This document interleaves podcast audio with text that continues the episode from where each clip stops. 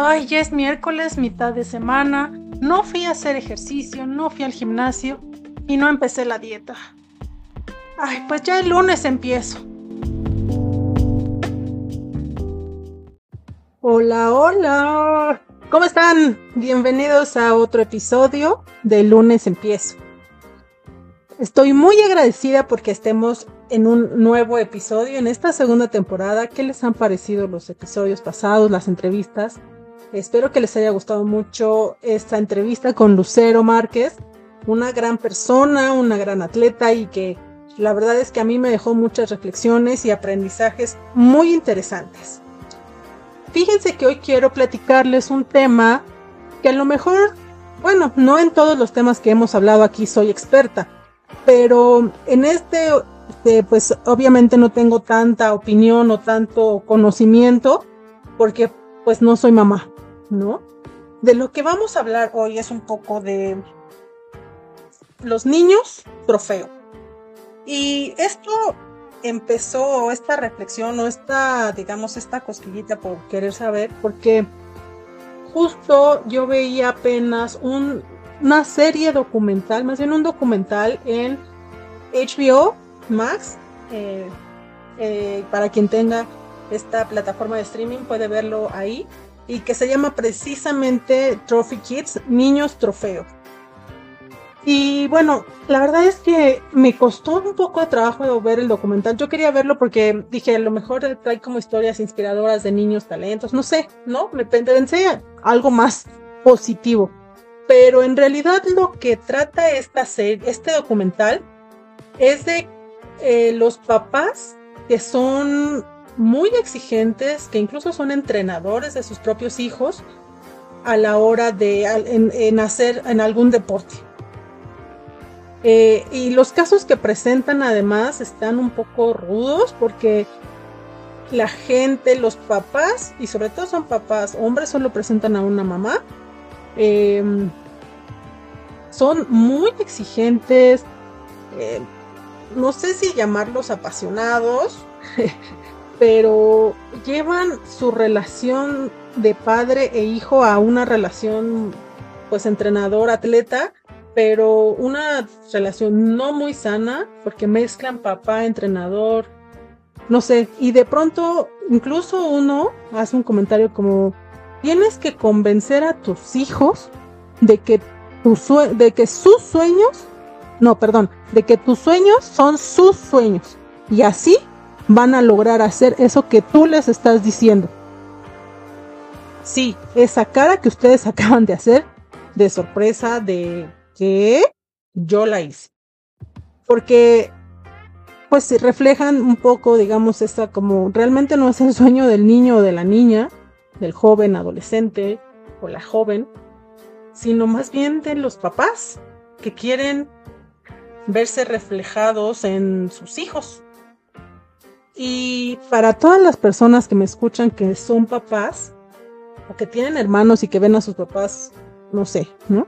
Podrán, podrán quizá eh, pues ver un poco de esto o, entenderlo un poquito mejor, incluso un poco más que yo. Ahora, eh, digamos, en, nuestras familias, en la familia cercana, en familias que conozco, eh, sé que el deporte es una actividad muy importante que se tiene que tener en cuenta eh, dentro de las actividades diarias de las niñas y los niños y que pues a lo mejor van aprendiendo, van probando las cosas que le gustan, ¿no? Por ejemplo, tengo un tío que, a sus hijos los lleva, por ejemplo, al fútbol, eh, a natación, a, ¿cómo se llama? Gimnasia. Tengo un primo que lleva a sus hijos a hockey, bueno, a su hijo. Em, no sé, tienen diferentes actividades, ¿no? Y, en general, digo, conozco también amigos o amigas que tienen hijos y que los llevan a hacer algún tipo de deporte o actividad física. Eh, porque creo que hay mucho esto de mantener ocupados un poco a los hijos para que pues empiecen a explorar qué les gusta, em, qué les apasiona, qué no. O incluso yo creo que también a veces es para mantenerlos ocupados y que no den tanta lata, ¿no? pero creo que también es enfocarles esa energía que puedan tener muchísimo y que, exploren el mundo y que conozcan más allá de las cosas que tienen, digamos, en casa. Eh, en mi caso, por ejemplo, yo fui una niña que eh, sí estaba, la mantenían ocupada porque también tenían que cuadrar los horarios de mi mamá para poder recogerme, estar conmigo, etcétera, porque pues sí, imagínate, imagínense una mamá trabajadora, doble turno, y pues yo que no, pues, o sea, ¿qué hacía, no? Pues teníamos que encontrar también una forma en la que yo pues pudiera entretenerme, porque tampoco podía estarle ahí em, dando lata, ¿no? Y bueno, y además ya después por, mis, por mi pie, porque yo tenía pie plano, el doctor le recomendó meterme en clases de danza y bueno, fue ahí como comenzó mi carrera de, de danza. Entonces es como sí ver estas actividades extra para las y los hijos, pues está padre para que puedan pues buscar, ¿no? Eso que les apasiona, eso que les gusta, pero ¿qué, em, digamos, en qué momento eh, los padres que quieren dar lo mejor para sus hijos se vuelve algo malo, digamos, entre comillas? Porque sin duda yo creo que pues todos los papás quieren darnos lo mejor, o bueno, la mayoría, quieren darnos lo mejor eh, o lo que ellos no tuvieron, ¿no? Digamos, una mejor educación, una mejor economía, mejores casas, eh, juguetes, no sé, diferentes cosas que a lo mejor ellos no tuvieron o que les faltó tener un poco más, ¿no? Pero sí creo también que hay papás que sobrepasan ese límite de querer que sus hijos tengan más y se ven yo creo que un poco reflejados y eso es lo que refleja este documental. Eh, no estoy hablando evidentemente que todos los papás sean así. Cada uno de las mamás y los papás sabrán hasta dónde se ven un poquito reflejados o tienen recuerdos o flashback, etcétera, ¿no? Eh, de, de sus historias en las historias de sus hijos. Eh, en, la, en el documental, eh, pues les comentaba este papá que le decía a la niña, convéncela. Eh, la, la, niña es, eh, era golfista, ¿no? Entonces iba a, a torneos. Em, y el papá, pues sí, en varios, de, incluso decía, yo no le digo a mi hija que estoy orgulloso de él porque, porque si no se desconcentra. y para mí eso fue como, no, o sea, lo, yo creo que al revés, los niños deben de saber que sus papás están orgullosos y que los apoyan, pues porque necesitamos, yo creo, desde chicos ese apoyo familiar, ese impulso para ser eh, eh, pues mejores personas. Y eso de los sueños, ¿no? Que convéncela a tu hija de que tus sueños, tus sueños son los suyos, pues digo, no, eso no está tan padre. Y, y, pido, o digo, me quedé pensando porque no es porque yo haya tenido papás o mamá, papá o mamá que quisieran verse reflejados. A lo mejor, quizá en algún momento ellos mismos lo pensaron y dijeron, ay, no tengo que tener cuidado porque a lo mejor yo podría estar queriendo que, que ella haga lo que yo no hice, ¿no? Pero insisto, eso ya será como el papel analítico de cada uno de los papás. Sin embargo, yo encontré en la danza, por ejemplo, una forma de ser que normalmente no era eh, pues cuando estaba presente, ¿no? Soy una persona, déjenme les cuento, que soy una persona que le gusta mucho bailar, sí, sin duda, que cuando yo bailaba yo realmente me sentía otra persona, me sentía libre, me sentía que volaba, no sé, era una sensación maravillosa. Eh, quizá el movimiento en sí en general, por eso yo creo que me gusta tanto el ejercicio, moverme, hacer cosas. Em, pero también me gusta mucho escribir. A veces eh, la gente que me conoce puede decir que hablo mucho. Ustedes pueden decirme, ahí está chava, cómo habla tanto en los podcasts, luego se alarga un montón. la verdad es que hablo mucho cuando estoy en confianza porque cuando no estoy en confianza me limito, me reservo, ¿no? Entonces, soy una persona que a través de escribir y a través de la danza, que fue que me empecé, que mi mamá me metió a danza desde chica, fue que yo empecé a encontrar las cosas que me gustan, eh, que me apasionan, cómo empecé a descubrir cosas, ¿no? Cómo me sentía. Y fíjense que a pesar, bueno, no digamos a pesar, que aunque mi mamá también tuvo su historia de danza, por ejemplo, eh, eh, cuando era joven, nunca se vio reflejada o a lo mejor nunca se vio como, a lo mejor sí reflejada, mejor dicho, no se vio como ese trauma de, ay, ella, quiero que ella logre lo que yo no logré, ¿no? Porque mi mamá logró las cosas que pudo lograr, eh, que quiso lograr, em, y yo también, ¿no? A lo mejor no hice tantas cosas en danza, por ejemplo, que como hubiera querido, pero bueno, esas son decisiones diferentes y, y bueno, al final cada quien en algún momento toma caminos o decisiones que pueden afectar en una u otra manera, pero con esto quiero decir que justamente yo pude encontrar en estos momentos de danza, con la danza, encontrarme como persona, como mujer, como joven. Em, en ese momento ahorita no estoy tan joven. Eh, y, y, descubrir qué es lo que me gusta, que me gustaba. El movimiento es lo que me llama, me llena. Entonces, y bueno, ahora puedo adaptarlo de una manera diferente con el ejercicio, pero aún así sigue siendo movimiento. A lo mejor no es un arte como tal, pero sigue siendo movimiento.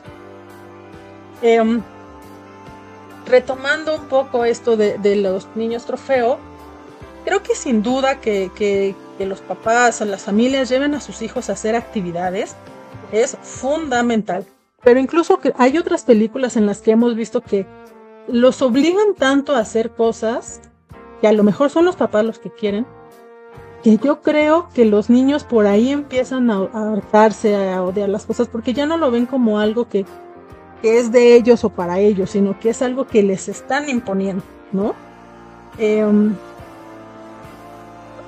los papás a veces, eh, o la mayoría de las veces, pues saben mucho más que los niños, ¿no?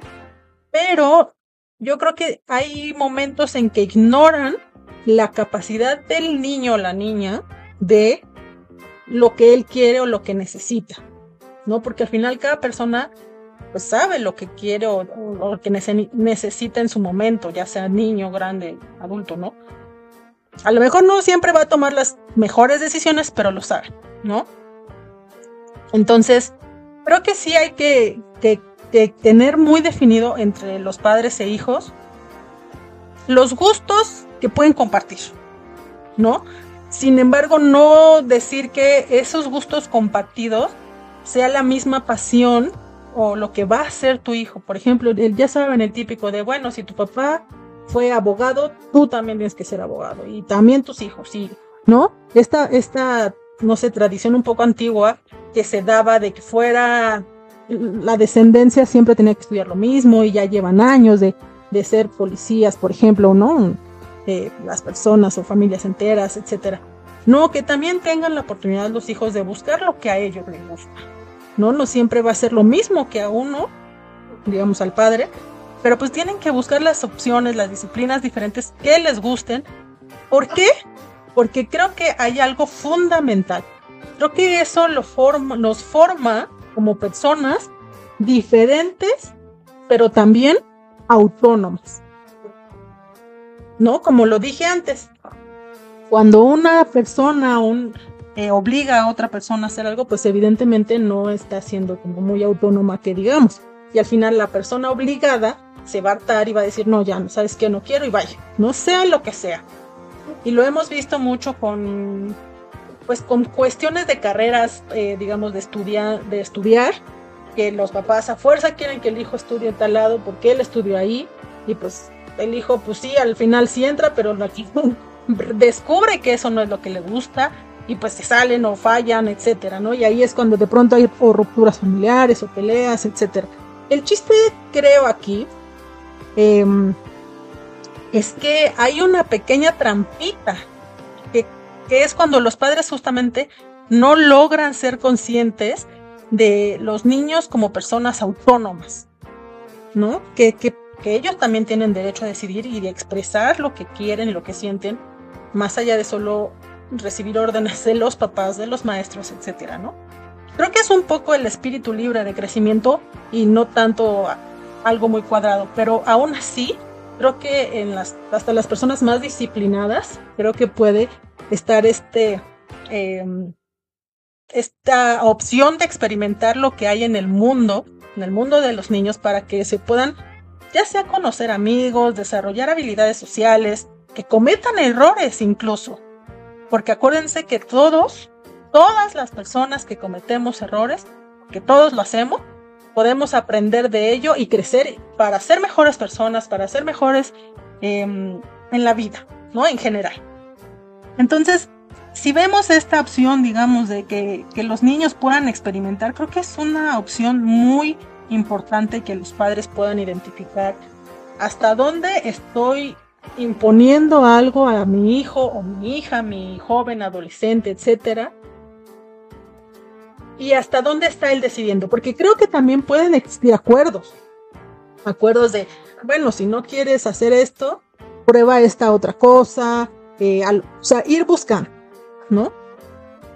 Eh, pero bueno, entonces, en esta serie Solo hay, bueno, hay dos em, casos que son niños más pequeños, pero hay un caso que a mí me llama mucho la atención de este documental que les comentaba, que ya es un chavo, ya es adolescente, pero creo que es importante pues ir como identificando estas partes, em, si realmente es lo que los niños quieren o si es lo que los papás quieren desde niños, porque yo creo que de ahí se desenvuelve o, termina siendo un poco problemático para los papás eh, en su adolescencia. Si de por sí ya saben que en la adolescencia todo el mundo somos, híjole, somos las personas más difíciles. Yo creo que son pocas o muy, muy pocas personas que en su adolescencia fueron personas, pues digamos, digámosle así, personas. Porque realmente a veces nos convertimos un poquito en monstruos adolescentes. Entonces, eh, este chavo eh, en el documental realmente sufre una Em, o sea, el, digamos un poco el acoso del papá en términos de, de, una exigencia de hablar con él, porque él según tenía que hablar siempre duro, él, eh, la historia para un poco resumírsela, pero no dejen de verlo, eh, sobre todo los que son papás, ¿no? Em, era que pues estaba en pleno juego y él empezaba a decirle, no, es que no, así no, tanto practicamos y no haces y siempre a la salida de los juegos de Chavo le estaban pagando además como una escuela privada, algo así. Em, y siempre papá le decía, es que a tus hermanos les estamos pagando, no les pagamos la escuela que te estamos pagando a ti. Tú tienes la oportunidad de tener, entrenar mucho más personalizado porque yo te entreno. Si ya, y no sé por qué no respondes. Si ya sabes que vas a tener esta plática al final de cada partido, ¿por qué no te esfuerzas en dar lo mejor? Y el pobre chavo, o sea, se le ve realmente en la cara el enojo, el estrés, el, el todo lo que le pasa cuando su papá le dice todo eso. Realmente es, es muy fuerte. Yo a, mí me daban ganas de contestar. O sea, no sé, la verdad yo no sé cómo el chavo no le contestaba, ¿no? Antes. Total resulta que me parece que estaban divorciados sus papás y eh, al final el chico decidió irse con su mamá porque pues su mamá sí le decía es que pues, si no quieres hacer las cosas, pues no lo vas a hacer, ¿no? Y pues si, no quieres estar ahí jugando americano porque tu papá te obliga, pues, pues no, lo, no lo juegues, ¿no? Entonces, y pasan al final del documental el seguimiento que le dan y él justamente explica que él perdió contacto con su papá cuando se mudó con su mamá, porque pues no siguió, digamos, em, el ejemplo, no el ejemplo, lo que el papá le decía, ¿no? Entonces, creo que sí deben eh, quienes son papás tener mucho cuidado con esta... Yo me imagino que es una línea muy delgada entre, entre esta pasión de, apoyar a tu hijo a llevarlo a un nivel en el que ya no se trata de tu hijo, sino de ti, ¿no? Incluso eh, hay otro papá que está que aparece en el documental que le que, le dicen que tiene realmente problemas de ira. Entonces, imagínate, tienes un papá problemas de con problemas de ira eh, y tú estás jugando básquetbol y todo el tiempo, todo, todo el tiempo te está grite, grite, haz las cosas bien, no hagas, eh, o sea, siempre gritándole cosas, ¿no? Qué incómodo, no solo para el chavo, sino para el coach, para los otros jugadores, no sé, Qué complicado. Y al final de este documental hacen un análisis de este tipo de papás. Incluso ponen a un exjugador de la NFL que, digamos, sufrió este tipo de eh, paternidad, no sé cómo decirle, este tipo de padre abusador que su papá, y de hecho lo reconocían mucho, su papá, el trabajo y no sé qué, pero él al final cuando creció y pues ya adolescente, no sé si en la NFL, no, no recuerdo bien la historia, pues tuvo problemas de drogas porque por la presión, por, o sea, por todo, ¿no? Porque toda su vida fue manejada por su papá. Entonces, si es un tema un poco, un tanto delicado, encontrar la línea divisoria entre lo que ellos, los niños y las niñas quieren y lo que los papás quieren. ¿No? Hay... Eh, y lo, yo creo que lo vemos mucho más seguido. Digo, en Estados Unidos yo creo que es más evidente porque pues es como la necesidad de sobresalir, de, de no sé, ¿no? De brillar ante todo y etcétera, etcétera, ¿no? Y creo que un poco en menos medida se ve en México, pero no creo, no dudo que no haya, ¿no? Aquí en el país. Porque, por ejemplo, yo me acuerdo mucho en mi escuela de danza que había una compañera que era así como, no, no era ni de mi grado, era de un grado más arriba, creo, dos, no recuerdo. Que siempre decía que su mamá esto, que su mamá le dijo que para ser bailarina tenía que ser esto, y la mamá había sido había estudiado danza, más no había sido bailarina profesional. Entonces era como que su trauma, ¿no? Y además esta chica era güerita, así ojo verde. Entonces era como, tú puedes brillar más porque eres güerita.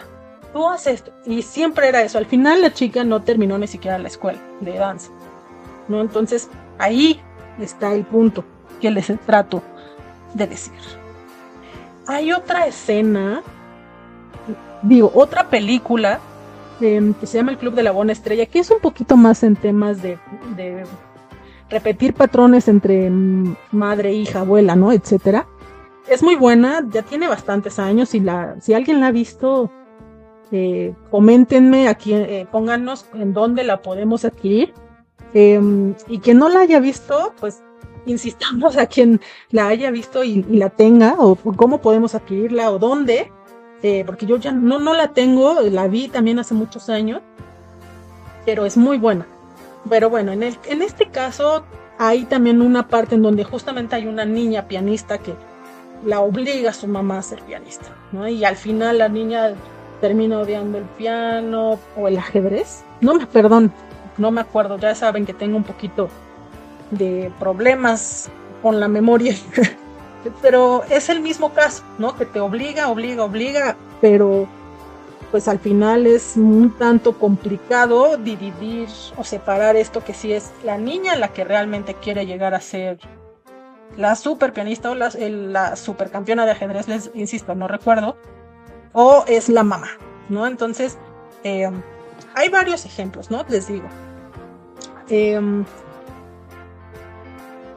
sin duda creo que también esto nos lleva a que hay niñas, niños, jóvenes que deben de tener talento nato para cualquiera de los campos, ya sea deportivos, profesionales, físicos, que sean niños genio, que tengan una habilidad increíble para un deporte, para etcétera. No tengo duda alguna. A lo que me refiero es a, a qué tanto el padre se mete para decidir el futuro, ¿no?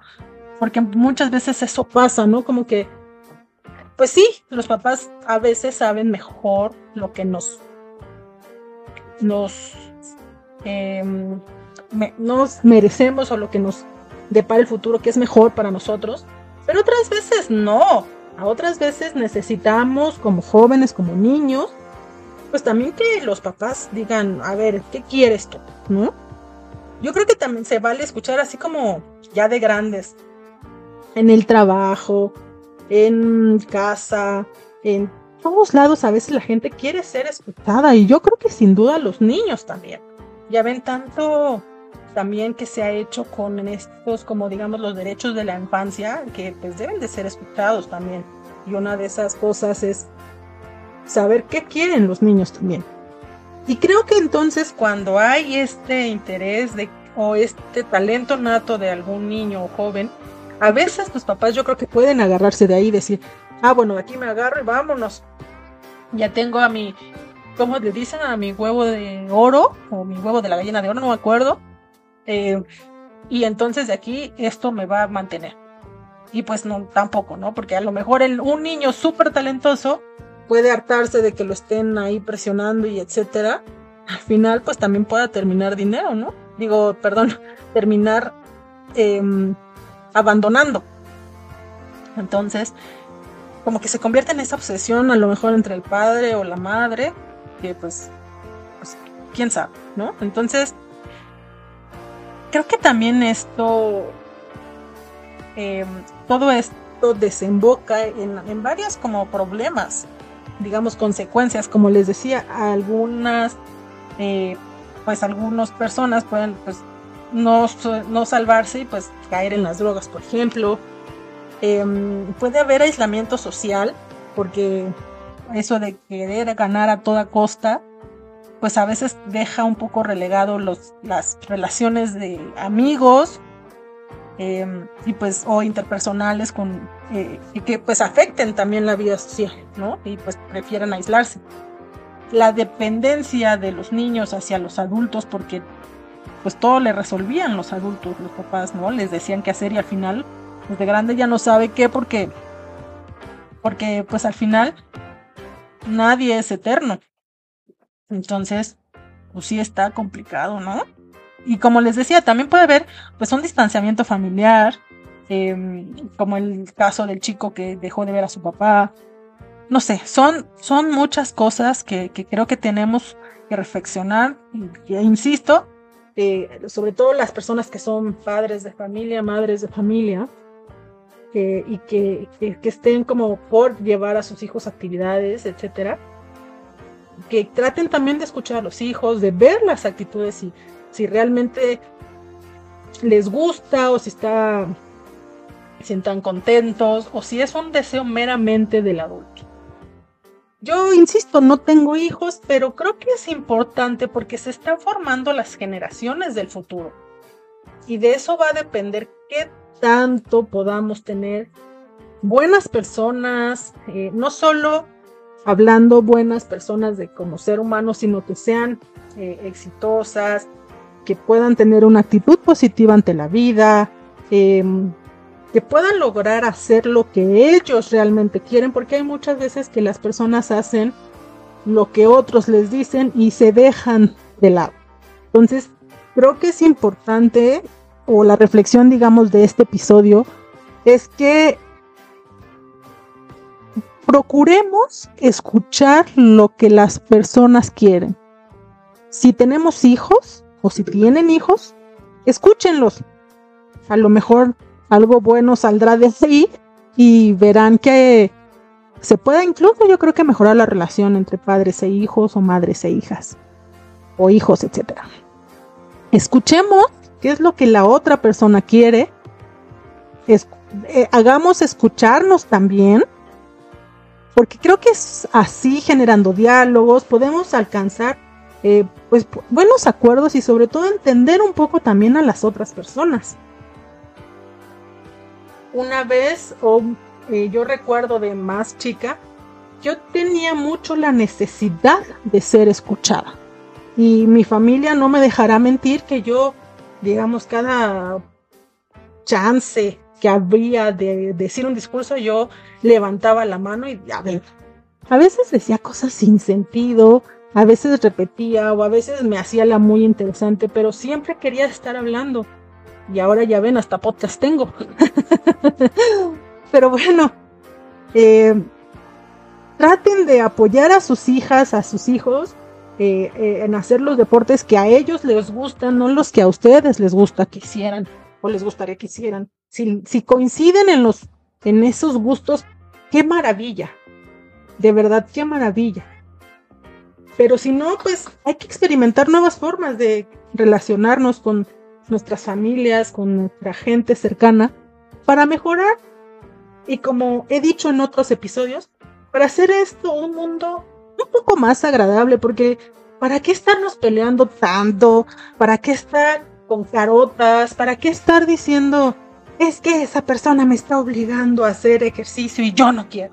No, cada quien está tomando la determinación de hacer lo que le gusta, lo que ellos desean. Evidentemente hay momentos o, eh, ámbitos en los que no se puede hacer totalmente eso, digamos, en el trabajo no, no va a llegar y va a hacer lo que quiere, ¿verdad? Entonces, digo, si trabajan en Google, pues a lo mejor sí. Pero, digamos, en, términos personales, ¿no? Eh, y hablando además dentro del respeto y eh, hacia otras personas, evidentemente también. Y bueno, haciendo lo que nos gusta para tener un poquito de mejores ánimos y contagiar también a otras personas a ser mejores, a buscar eso que les gusta, que les apasiona. Em, y pues buscar justamente esta vida más saludable, mejor, eh, digamos, mejor de ánimos, para poder construir una sociedad mejor, pues no nos, no nos cuesta mucho trabajo en realidad. Entonces, pues ya saben, si ustedes tienen hijos a los que están metiendo al deporte, a la actividad física, que creo que además es muy importante, porque no hay esa cultura como tal, sobre todo en México, ya les había comentado antes, eh, que al menos un 40% de los mexicanos no hacen ejercicio y nunca han hecho ejercicio en su vida. Entonces es muy bueno que empiecen desde jóvenes, desde niños, que se empiece a alimentar, digamos, esta cultura del deporte, de la actividad física, del movimiento. El movimiento es vida, acuérdense. Entonces, hay que fomentarlo con respeto a las personas, con el respeto a los deseos de otras personas. A lo mejor me voy a escuchar medio hippie con todo esto. Ya ustedes me dirán y me comentarán qué piensan ustedes. Pero también creo que sin duda hay una reflexión importante que tendrían que hacer las personas que son padres para ver, medirse, a ver cómo van porque evidentemente nadie es perfecto y ningún papá, ninguna mamá es perfecta. Todos cometemos errores, como ya les comenté. O sea, para eso venimos, para cometer errores y aprender y vámonos para seguir adelante. Así que cuéntenme si ustedes son papás, mamás y que sus hijos hacen alguna actividad física o, recreativa, lo que sea. ¿Qué opinan de esto? Y de verdad vean esta película, este documental que les comento les va a gustar, o bueno, a lo mejor no les gusta como porque sí tiene, digamos, es como les decía, como pues, cosas un poco fuertes, pero yo creo que sí les va a hacer reflexionar un poquito. Entonces, esta fue mi reflexión de la reflexión que les dejo como reflexión para reflexionar y en esta unión de reflexiones llegamos a este final de este episodio. Gracias, gracias y muchas más gracias por estar un episodio más aquí. Recuerden que en Instagram estoy como arroba Monday empiezo. El lunes empiezo está así este podcast, eh, donde les comparto además de breves clips de estos episodios, algunas recomendaciones justamente de películas, series, algunas frases motivacionales, porque a veces nos hace también falta despertarnos y leer una frasecita chida para estar de mejor ánimo. Eh, yo soy Pix de Alba, me pueden encontrar como arroba Pix de Alba en Instagram. Eh, cuéntenme todo lo que quieran, pero escríbanme, eh, difundan el, podcast, se los agradeceré mucho. Llegar a más personas hace justamente cumple con este propósito de tratar de hacer un mundo mejor, de contagiar, de, de contagiar esta mentalidad de una vida más saludable. Muchas gracias de nuevo por estar acá, les agradezco y eh, pues nos escuchamos en el próximo episodio de El lunes empiezo. Chaito.